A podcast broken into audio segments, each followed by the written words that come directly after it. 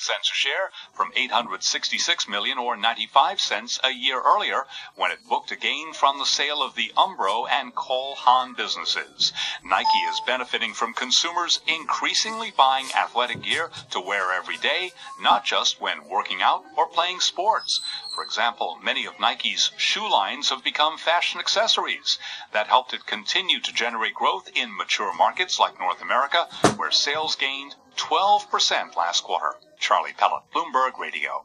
China's stocks rallied overnight, sending the benchmark index to its biggest gain in four months.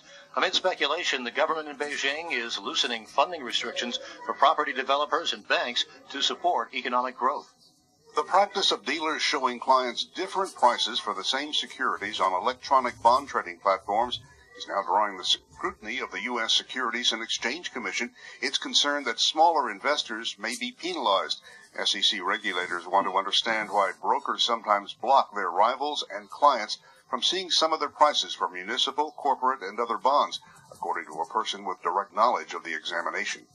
A Senate investigative panel is examining Caterpillar and whether the company improperly avoided U.S. taxes by moving profits outside the country, according to people familiar with the matter. A spokeswoman for Caterpillar declined to comment. In 2009, an employee who had worked on Caterpillar's tax strategy alleged in a lawsuit in federal court that the company used a Swiss structure to shift profits to offshore companies and avoid more than $2 billion in taxes. The Volatility Index report is brought to you by CBOE. Trade VIX options and futures from CBOE for your active trading strategies. With its high implied volatility, VIX provides an effective way to get in on the action. You can learn more at cboe.com slash tradevix.